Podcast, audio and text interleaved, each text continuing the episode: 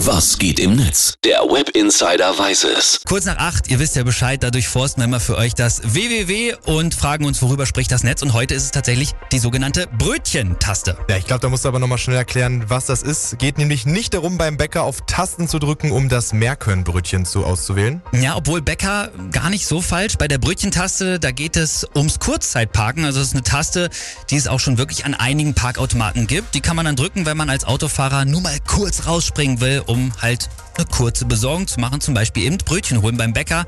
Das Parken ist dann meist auch kostenlos. Ja, und das wurde jetzt im Bundestag diskutiert. Genau, die FDP will die Brötchentaste für ganz Deutschland etablieren und will damit den geschwächten Einzelhandel stärken. Aber ist das nicht ein bisschen widersprüchlich zur eigentlichen Klimastrategie der Bundesregierung? Jetzt also plötzlich doch wieder mehr Autos in der City? Hä? Ja, also die FDP, finde ich, zeigt einmal mehr, dass sie die absolute Autofahrerpartei ist. Und das kommt gar nicht mal bei so vielen gut an.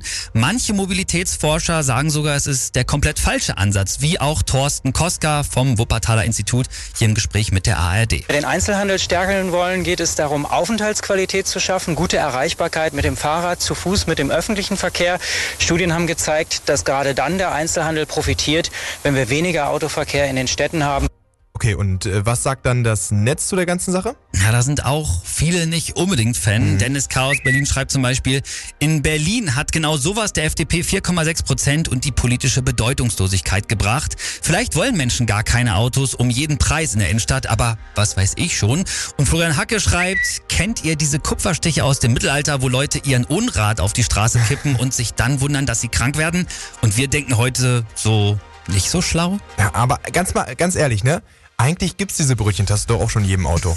Ist so, ja. Egal ob Elterntaxi oder SUV-Fahrer, einfach äh, Warnblinklicht ne? anschalten, dann an Seitenrand stellen. Das ist ja so die Universaltaste. Mhm. Fassen wir also mal zusammen. Die Brötchentaste ist wieder mal eine sehr fragwürdige Idee der FDP. Ja, oder wie es der User Skypro hier ausdrückt, der sagt, Klaus H. wohnt in Unterrübenhausen, einem Dorf mit acht Einwohnern. Sonntags fährt Klaus gerne 70 Kilometer nach München und dort auf dem Seitenstreifen parkt er dann und drückt die Brötchentaste. Dann rennt er los. Er hat exakt 30 Minuten, um neue Schuhe zu kaufen.